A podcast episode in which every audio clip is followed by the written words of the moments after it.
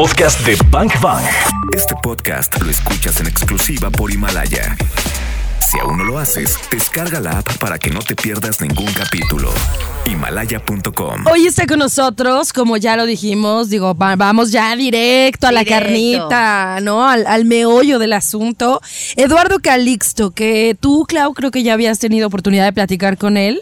Claro, Y- ese es un es un grande Eduardo Calixto, es colaborador eh, oficial Ajá. y está muy seguido con Jesse Cervantes, pero no solo eso, colabora con diferentes programas de radio en la Ciudad de México, tiene libros mega interesantes, es neurofisiólogo y a ver, tú y yo lo hemos vivido y lo hemos platicado siempre en inicio de año, sí hay planes, sí queremos realizar cosas, sí queremos Sí. alcanzar objetivos, Sí, pero sí, pareciera que hay un monstruo dentro de nosotros llamado a lo mejor cerebro Ajá. que no nos da chance. Sí, y justo en la mañana leía algo que decía, este, no culpes a nadie, no culpes a tu pareja, no culpes al gobierno, no culpes, ¿no? Ajá. Este, ¿por qué no cambias de chip y haces una limpieza cerebral? Y se me hizo un poco fuerte, pero dije, ok, creo que sí.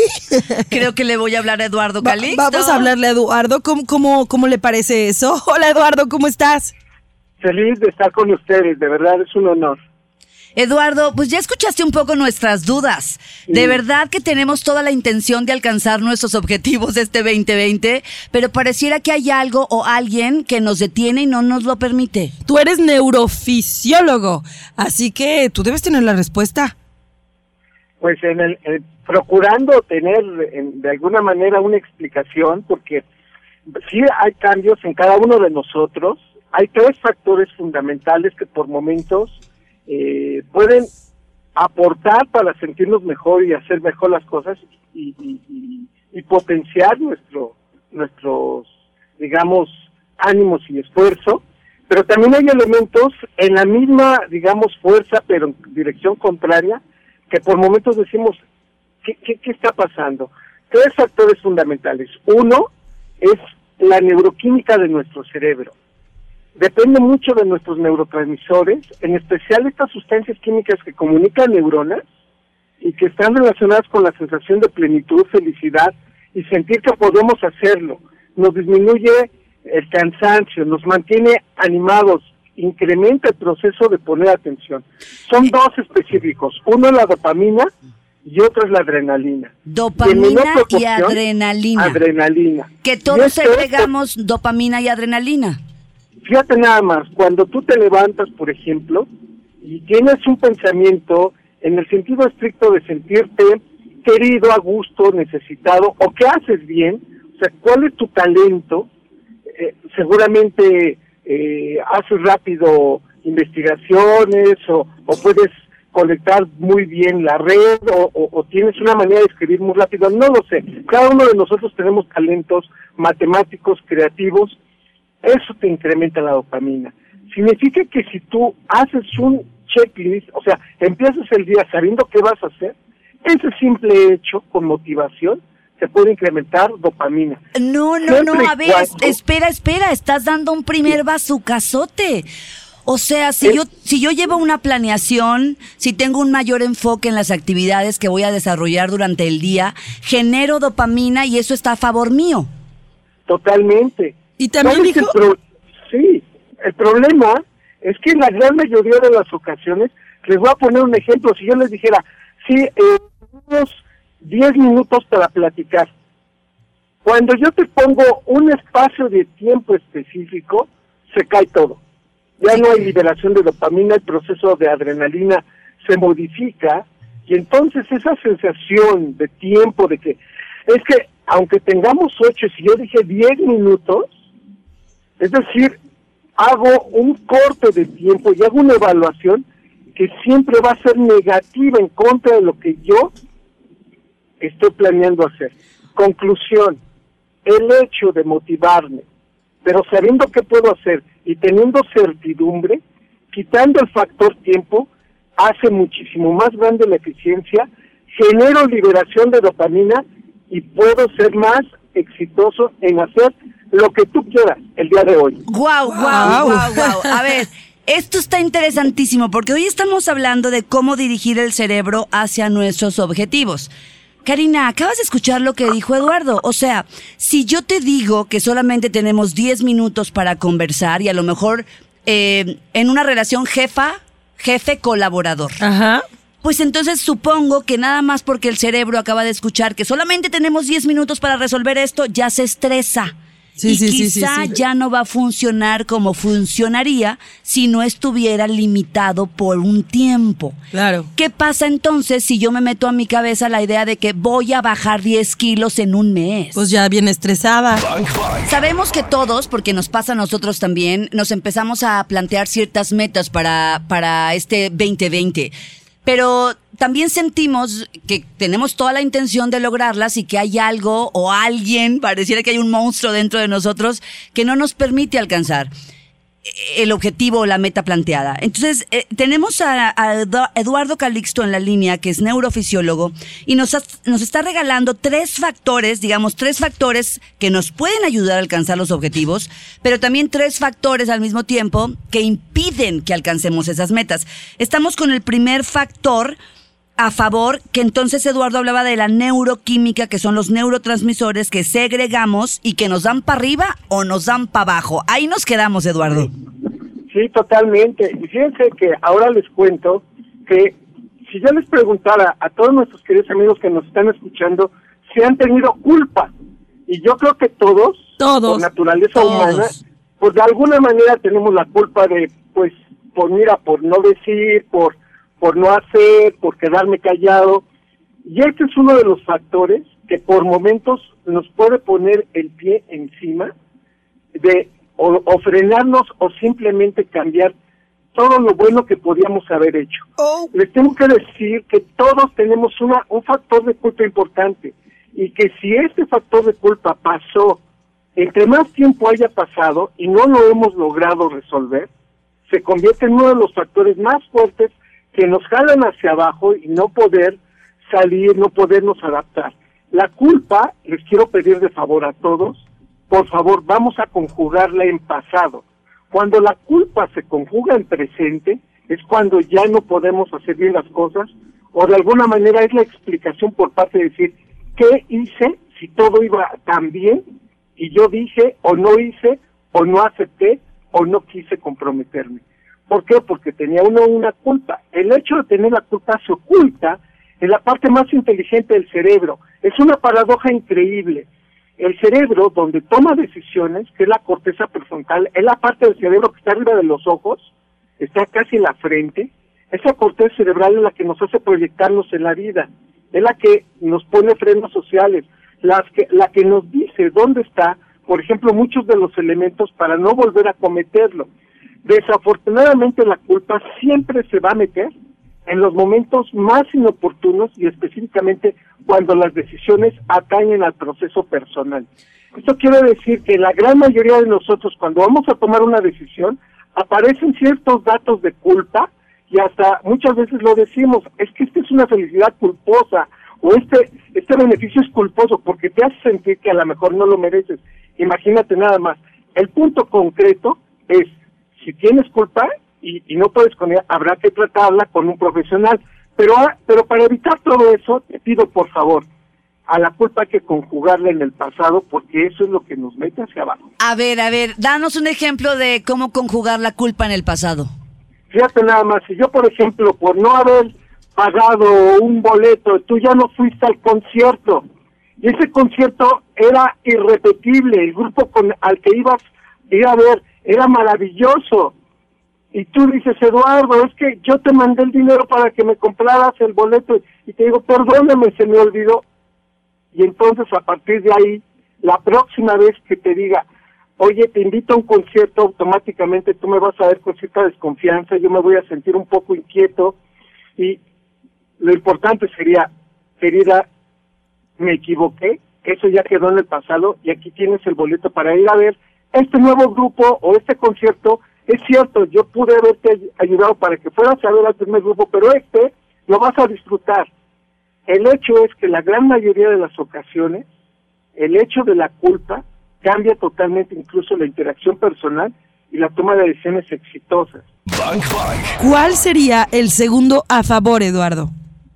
Cuando una persona te sonríe, querida, uno dice, ay, qué hermoso siento. Cuando una persona te da un beso, y si esa persona tú la quieres, si esa persona, tú te acercas a esa persona diciéndole lo importante que es en tu vida, el cerebro libera una hormona maravillosa que se llama oxitocina.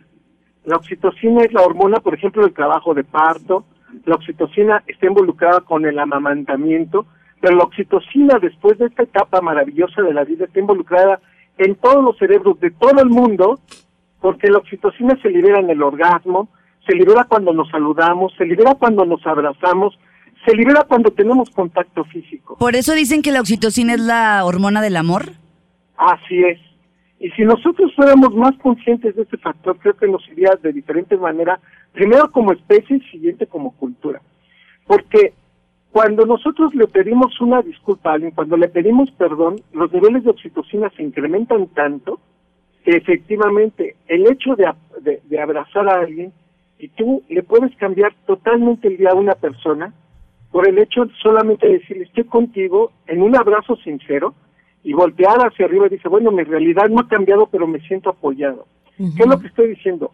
Un contacto social de calidad, una interacción dinámica con un cerebro que se siente protegido a gusto y perteneciente a una sociedad, a una familia o a una persona, hace más eficiente su trabajo y efectivamente puede lograr más si hay un grupo de amigos o hay una familia alrededor de él que se sienta acompañado y es un hecho que las personas que viven en soledad, en promedio viven 10 años menos. ¡Wow! Para el ser humano es fundamental la experiencia de sentirse acompañado y sentir que podemos lograrlo. Por eso, desde el hecho de saludar, darnos un beso, tener una actividad sexual o simplemente decirle estoy contigo, es un hecho fundamental que ayuda muchísimo a que una persona se adapte más, más rápido aun por más fuerte que sea el evento en el que se tiene enfrente. Este es el factor de la resiliencia y también de que muchas personas dicen, sí, sí puedo hacerlo, porque tengo alguien que está y que me está esperando o que me está ayudando o alguien a quien no le puedo fallar. Hay la importancia de tener este factor de calidad. Por eso hoy les pido, volteen a ver a sus amigos, pero tengo que decir algo muy importante y lo voy a decir con mucho cuidado. En un artículo publicado en Journal Neuroscience hace dos años, yo me quedé sorprendido. No podemos tener más de 15 mejores amigos. No hay más de 15 mejores amigos en tu vida. Si tú crees que tienes 30, 40 o 50, solamente te pido que lo valores, porque en realidad el cerebro no tiene capacidad de tener a tantos amigos. Esta, liberación de oxitocina es limitada. ¿Ya oíste, y jerarquizamos, jerarquizamos las amistades. Oye, o sea que eh, el trabajar nuestros vínculos el, eh, digamos, tener unos buenos vínculos con las personas que nos rodean, nos ayudan a, generar oxitocina. Sí. Wow. Y por ejemplo, Eduardo, eh, a ver, vamos a verlo en así como tan sencillo como si Karina tiene un objetivo planteado para este 2020 y yo con tan solo verla y, y mi mirada es compasiva, empática, comprensiva, apoyadora, etcétera. Con solo mirarla desde ahí, estoy contribuyendo o, ayudándola a que, a que confíe en ella y que lo alcance. Así es. Con una palabra de aliento o con una mano en el hombro es el inicio de un factor neuroquímico también que el cerebro va a premiar diciendo, sí, entiendo que está difícil, pero lo podemos lograr. Guau, qué belleza. Vamos a ir con música. Tenemos dos factores a favor que nos ayudan a dirigir nuestro cerebro para alcanzar nuestros objetivos este 2020. Va su caso tras va su caso, ¿eh? Esta frase, o sea, imagínate que en un momento de crisis alguien te diga, entiendo que está difícil pero lo podemos lograr. En vez del famoso, échale ganas. Échale ganas. Yo soy bien tuitera, no, no es cierto, no soy tan tuitera, pero sí soy tuitera. Y entonces, este, de pronto me llega una notificación de que el señor de las noticias, ¿no? ¿Verdad? Vico. Este, Víctor, Víctor Magaña, perdón, Vico para los compas. Este, acaba de tuitear de que lo, lo que dijo Eduardo Calixto, ¿no? O sea, no podemos tener más de 15 mejores amigos, hashtag no sean inventados. Me encanta. Eduardo, nos encanta que estés con nosotros, que nos estés explicando de esta manera, la verdad, tan fácil de entender. Eh, eh, los temas neurofisiológicos y temas del cerebro, pues nunca han sido muy sencillitos de entender, pero creo que tu manera de explicarlo está haciendo que a todos nos quede claro que hay factores a favor y factores en contra pues de que nosotros podamos dirigir nuestro cerebro para alcanzar nuestros objetivos. Ya nos quedamos pues que a favor está el contacto social de calidad, ¿no? Es mejor decirle a alguien, entiendo que está difícil, pero lo podemos lograr, ven, toma mi mano, a decirle, échale ganas, ¿no? Claro. ¿Cuál sería el factor número, bueno, eh, cuál vamos a irnos, favor o contra? En contra. En contra. en contra. El segundo en contra, venga. El segundo en contra. Eh, la gran mayoría de nosotros eh, tenemos ciertos tipos de aprendizajes que cuando tú te los cuestionas dices, ¿por qué lo hice o por qué tomaste esa decisión o por qué no le diste la oportunidad o por qué pensaste que no podías hacerlo? Y en la gran mayoría de nosotros esto le llamamos sesgos. Tenemos sesgos y la gran mayoría de los sesgos son negativos llega un momento en donde tú dices, ah, ¿por qué tengo y por qué hice esto? Porque la gran mayoría lo pensó. a veces no tienes una opinión y te vas por lo que puedan decir los demás. Y después te das cuenta que no es realmente tu opinión. Y esto resulta muy revelador porque la parte del cerebro que nos hace ser también muy, muy especiales, ser, ser también diferente a los demás, que es nuestra memoria, y entre más memoria tienes, tienes un factor de protección pero al mismo tiempo tienes un factor muy fuerte de sesgos. Es decir, lo que nos hace extraordinarios como seres humanos también nos puede tener el mismo sustrato neuronal, es el que nos mete a los sesgos. Voy a poner un ejemplo. ¿Sabían ustedes que visitamos solamente 25 lugares en nuestra vida más frecuentes? Si tú te pones a contar, ¿por qué fui de vacaciones a tal parte? ¿Por qué voy a ese centro comercial? ¿Por qué me gusta ir a ese cine? Esto se convierte en algo tan fuerte tan interesante que implica claramente que el cerebro busca hacer cosas con repetición porque le resulta más cómodo ir haciendo cosas repetitivas que ya sabe cómo se van a resolver que esforzarse por ir a tratar de modificar o, o salvo que él sintiera que puede tener algo distinto pero una ganancia positiva, de otra manera el cerebro no se anima a hacer cosas nuevas. el cerebro repite por comodidad y por seguridad, ¿no? Totalmente, el cerebro siempre va a seguir lo que dice nuestra biología. Máxima eficiencia con el mínimo gasto de energía. Y esto lo hace muy bien el cerebro. ¿Por qué tendría que gastar más? ¿Por qué tendría que esforzarse más si ya sabe que cómo puede hacer ciertas cosas? Por eso, por ejemplo, cuando se descompone algo en casa, le hablas al plomero, que sabes que ese plomero es malísimo, pero, es el que siempre va. Dice, más vale bueno por conocido que malo por conocer. Déjale, hablo a Panchito otra vez. Sí, pero oye, Panchito nos dejó malas llaves. No importa, ahora las pone bien. Ese tipo de cosas lo hace el cerebro y es también lo que nos tira muchas veces proyectos, economía, ahorros y tú dices, pero ¿por qué lo hice? Porque tengo un sesgo de repetición y tengo un sesgo de mayoría y tengo un sesgo de que lo que más se está repitiendo es lo que yo considero que debe ser lo más común y lo acepto prácticamente por atenuación a estímulos externos. Eso es lo que a veces deberíamos cuestionarnos cuántas cosas en, la, en el día hacemos y, tenemos eso. Si vas a una cafetería y ves que todo el mundo está pidiendo un café que tú nunca has tomado, y tú y, le, y preguntas la clásica, oye, ¿qué tal está? Buenísimo, te animas. Y después lo pruebas y dices, no, no, no, no está tan bueno como me decían muchos. A ese punto es el sesgo de mayoría.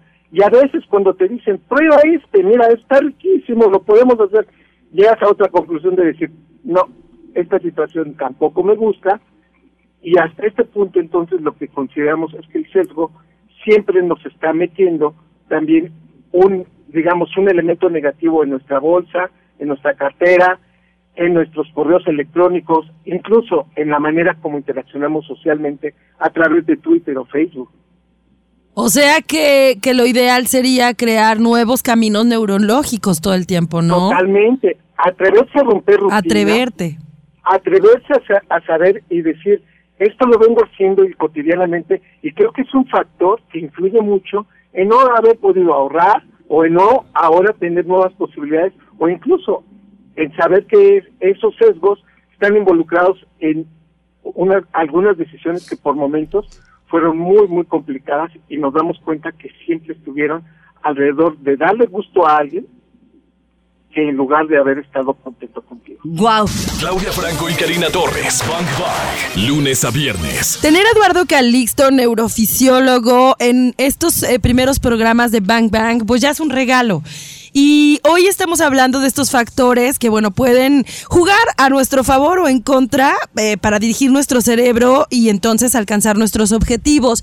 Yo aquí de entrada entiendo que si hacemos una lista larguísima de objetivos para el 2020, el primero de enero, ¡pum! Nuestro cerebro ya se estresó. Entonces es muy probable que no los logremos, ¿no, Eduardo? Sí, y es un factor que es muy importante que seamos siempre conscientes de lo que está pasando, porque a veces no nos damos cuenta y decimos, bueno, mañana, mañana me conecto, mañana lo hago, y esto al cerebro es un hecho que le, le encanta hacerlo, pero sí tienes que encontrar y buscar tu ganancia secundaria de, de quererte comprometer. Comprométete porque siempre va a haber un beneficio para algo y eso es algo que el cerebro sí te lo va a agradecer siempre. Genial. Se la ponemos más fácil al cerebro. Vamos con el factor 3, a favor para alcanzar los objetivos. A favor. ¿Cuántas veces el hecho de dormir tú lo consideras incluso hasta como una pérdida de tiempo o como una situación que dices, no, es que si duermo menos hoy para tratar de avanzar mañana, no nos hemos dado cuenta que pasamos el 30% de nuestra vida lo hemos pasado dormidos y hay un fundamento el cerebro es el primer órgano que se beneficia del sueño. yo podría dormir, adecuadamente es un evento natural, pero también fisiológico, que ayuda al cerebro a tomar mejores decisiones, a memorizar mejor y, por supuesto, a mantener el peso. Me explico. Cuando una persona no duerme entre la 1 y las 3 de la mañana, estoy hablando de una persona que duerme por la noche, una persona que se, que se duerme 10, 11 de la noche y se despierta a 5 o 6 de la mañana, su sueño más reparador es entre la 1 y las 3 de la mañana. A esa hora descansamos más. A esa hora el sueño es de calidad. A esa hora el cerebro automáticamente quita de la memoria lo que no le sirve o los conceptos que un día antes aprendió o que no eran fundamentales para aprender, los quita en ese momento. La importancia de aprender es que en ese momento entonces lo importante que vimos es en ese momento cuando se aprende. Si hoy usted se va a dormir a la una a las tres de la mañana, seguramente se va a acordar todo esto que hemos platicado aquí en Exa, porque entre la una y las tres de la mañana se va a consolidar. La maravilla de nuestro cerebro para aprender necesita descansar. Y tan importante el trabajo como el descanso. Si usted los fines de semana no descansa, porque lleva la inercia y, la, y el concepto de querer fortalecer y hacerlo todo también, pues tenga mucho cuidado porque lo que hace es quitarle eficiencia a su cerebro, lo va a hacer más flojo, va a descansar menos, le va a quitar memoria, le va a quitar atención selectiva y desafortunadamente lo que nos ha pasado en la gran mayoría de nosotros, el factor de no haber dormido adecuadamente. Segundo, en este contexto de un sueño reparador, ¿sabían ustedes que si usted toca ese sueño, no se duerme, trasnocha, se va de, de farra, no tengo nada para aquellos que se están desvelando y metiéndose, pero el punto es que el cerebro libera a esa hora unas hormonas que se llaman orexinas. Y si usted está despierto, el cerebro dice, ah, entonces necesito comer y necesito más energía. Y por esta razón es que al día siguiente usted tiene mucha hambre y está muy irritado, está enojado, todo, todo todo lo hace que se enoje y además anda pique y pique comida. Conclusión, si usted no duerme entre la una y las tres de la mañana, sube de peso, se hace más irritable. O sea, es un gordo amargado. Gordo amargado y además voltean y te dicen, oye, ¿qué te está pasando? Pues además no estoy durmiendo bien. Fíjense nada más por dónde empezó Entonces, la próxima vez que digan, es que quiero hacer dieta y bajar de peso, hay que voltar también a preguntar qué tal estás durmiendo y cómo está tu sueño entre la 1 y las 3 de la mañana. Oye, hay tanta gente. Hay tanta gente, digo, yo la verdad es que conozco mucha gente que dice que funciona mejor en la noche. O sea, bullshit, ¿no? No, aquí habrá que hacer un análisis y te, lo, te lo comento. Los que se despiertan muy temprano son más creativos cerca de la noche cuando ya van a dormir. Eso sí se conoce, pero no es para todos. Y no significa que tengamos que irnos a desvelar. Disparando. Información que necesitas. Si, si teníamos dudas o no entendíamos, pues, qué pasa dentro de nosotros que, mm, que nos limita a la hora de querer alcanzar metas y objetivos, sobre todo en este inicio de año, bueno, pues Eduardo Calixto, que es eh, neurofisiólogo, nos está poniendo muy, muy claro qué es lo que ocurre en nuestro cerebro cuando eh, funcionamos de determinada manera, cuando no dormimos, cuando no mejoramos nuestros vínculos, cuando odiamos, cuando, eh, cuando no estamos enfocados o a lo mejor muy saturados de actividades, etcétera. Vamos a ir con un tercer factor que está en contra de este logro de objetivos para este año. ¿Cuál sería el tercer factor, Eduardo? Ahora les tengo que decir que la gran mayoría de nosotros, si les preguntara yo, oye, ¿cómo anda tu estrés? La gran mayoría de nosotros nos quedamos viendo así unos a otros y diría, ¿estrés? No, yo, yo, yo, controlo mi vida, no, el estrés no, no existe. O no hay estrés en mi vida. O sea, me río. Jaja. Bueno, debo de, sí, te debo de decir que uno de los principales factores que influye negativamente en la conceptualización de una persona para ser exitosa es el miedo, la, la ansiedad que puede despertar no controlar algunas cosas. Y esto viene específicamente de cómo observamos, clasificamos y detonamos nuestras fuentes de estrés cotidianamente. Porque para unos puede ser difícil que tengamos un jefe enojón, un, un gritadero en la oficina o alguien que tenga el radio prendido y, y que no me guste lo que estoy escuchando, ya que es un factor inductor de estrés. La gran mayoría de nosotros tenemos factores que incluso no pueden ser los mismos para todos. Tengo que decirles abiertamente que el estrés, la sensación de no comer, la sensación de tener frío, la sensación de no tener dinero, la sensación de saber que algo malo me puede pasar, ya más generalizado, una, una situación de, de que me siento completamente abatido y detonar que esto me hace empezar a generar malos, digamos, eh, eh, vínculos con la familia, con los amigos o en el trabajo, es el primer factor que altera la memoria. Se nos, olvida la, se nos olvidan las cosas a corto plazo. Y es ahí donde empezamos con el problema. Pues no que ibas a hacer, a hacer ejercicio, pues no que te ibas a meter a estudiar, pues no que ibas a hacer tal cosa, yo no se queda pensando, es cierto, ¿por qué? ¿Por qué faltó? Porque no tuviste el factor motivador, pero también en la otra parte se te olvidan principalmente los principales objetivos, que incluso ya ahorita a estas alturas del año, ya hasta se nos olvidan cuáles fueron los primeros en el entendido de que tienes una fuente de estrés muy fuerte en tu vida. Yo sé que a lo mejor la gran mayoría de nosotros me dice, ¿y cómo, cómo le quito lo gritón a mi jefe? ¿O cómo hago que me depositen cuando me dijeron que me iban a depositar y no depositaron? ¿O cómo le hago para tener... A ver, la realidad es tan tangible que nos podemos adaptar a esos procesos. Es más fácil que encuentres tu fuente de estrés, la clasifiques y, e identifiques qué es lo que sí se puede solucionar y cómo nos podemos adaptar a ese proceso, a seguirnos vulnerabilizando y diciendo, es que nunca voy a poder con esa parte, por más que estemos empezando el año. Lo que les tengo que decir abiertamente es, identifica tu fuente de estrés, identifica cuál es tu detonante, porque es el principal factor que te quita motivación, memoria, atención y te va quitando la satisfacción de estar haciendo lo correcto. Oye, ahí lo, lo, lo, o sea, me voy a esta frase que decías, Clau, que, que te dice tu maestro. Mi maestro eleva la, eleva la calidad, de, tus, problemas. O sea, ¿no? Eduardo nos dice, a ver, ¿cómo estás observando y clasificando lo que estás viviendo diariamente? ¿Se te cayó la taza del café? ¿Ya te pusiste ah. estresado y enojado? Ok, ese es un factor en contra, ¿no? Sí. Y entonces entender que se puede arreglar, que lo puedes modificar y que en los siguientes 10 minutos ya está, ya puedes estar en otra sintonía. Es cierto, hay algunas cosas que valen mucho la pena poner atención, pero hay, hay, que ocuparse más que preocuparse antes de ocuparte. Así que ponle más objetividad a lo que estamos haciendo y mírelo. Si algo le encanta al cerebro es tener el control de las cosas y medir el daño y el beneficio que está haciendo. Entonces, te vas a dar cuenta, por favor, 75% de lo que nos pasa todos los días está inmerso en una subjetividad.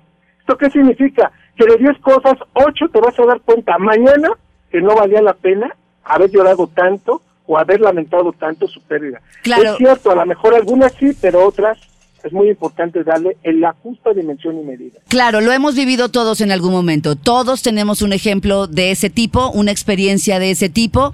Y la frase para resumir este punto 3 que está en contra del logro de nuestros objetivos, que es el estrés, ocuparnos más y preocuparnos menos. Elevar la calidad de nuestros problemas y que, que pase una mosca no sea una bronca pues realmente, ¿no? O sea, preguntarnos si es real. Claudia Franco y Karina Torres, Bang Bang, lunes a viernes. 75% de lo que nos pasa está en la sub subjetividad.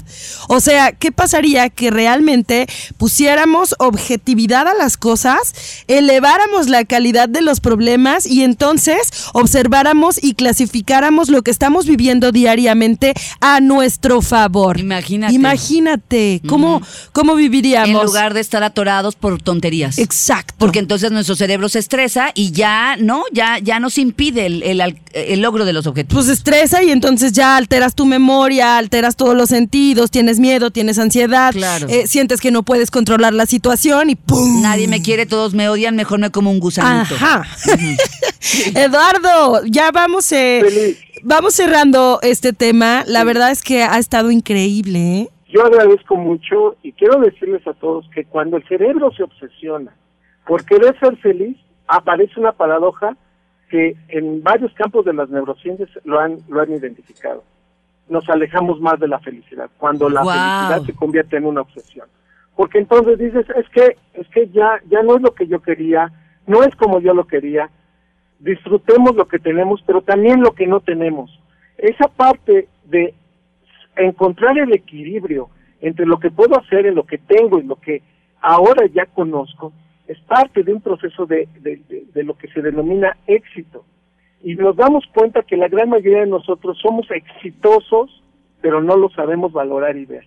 Dale la oportunidad a tu cerebro de encontrar cuáles son tus motivadores, positivos y negativos, potencia los positivos, identifica los negativos y mi conclusión es, por favor, que este 2020 sea lleno de éxitos en el afán específico de que si lo hacemos con objetividad, de verdad, vamos a darle más herramientas al cerebro para ser más feliz y más exitoso. Súper conclusión, Eduardo. Agradecemos muchísimo tanta claridad, porque eso es lo que nos has dado, claridad, y entonces cuando uno comprende y entiende lo que está pasando adentro, pues puede controlar y, cambiar todas aquellas cosas que están sucediendo y que, y que pues que no están a nuestro favor. Pero si uno no sabe esto, pues cómo lo cambias y cómo lo controlas. Vienes en, ahora en enero, vienes a Guadalajara por ahí de mediados de mes. Eh, platícanos a qué vienes. Voy a dar un curso por allá, voy a estar el 17, 18 y 19 en Guadalajara y me encantaría poder platicar físicamente con ustedes allí en EXA y pronto les diré en dónde voy a estar, pero 17, 18 y 19 de enero, ya, pronto, aquí en, Guadalajara. ¡Qué maravilla! ¿Y cuál es el tema, Eduardo? El cerebro de hombres y mujeres, amor y desamor en el cerebro y la separación específica de los apegos dolorosos todo visto con un análisis de las neurociencias. ¡Qué maravilla! Porque, ya estamos ahí, ya si lo vemos desde ahí, podemos ser objetivos, ¿verdad? Claro. Eh, Eduardo, un placer conocerte y un placer que estés con nosotros acá en Bang Bang. Querida mía, de verdad, muchas gracias y ha sido un honor. Gracias a usted. Te vemos pronto, Eduardo. ¿Cómo te seguimos en redes sociales? Twitter, arroba ecalixto y Facebook, Eduardo Calixto. Perfecto. Y Eduardo Cali y doctor doctor.eduardo-calixto en Instagram. Ya te seguimos. En Instagram. Te abrazamos, Eduardo. Mil gracias. Un beso y un abrazo. Hasta pronto. Hasta pronto.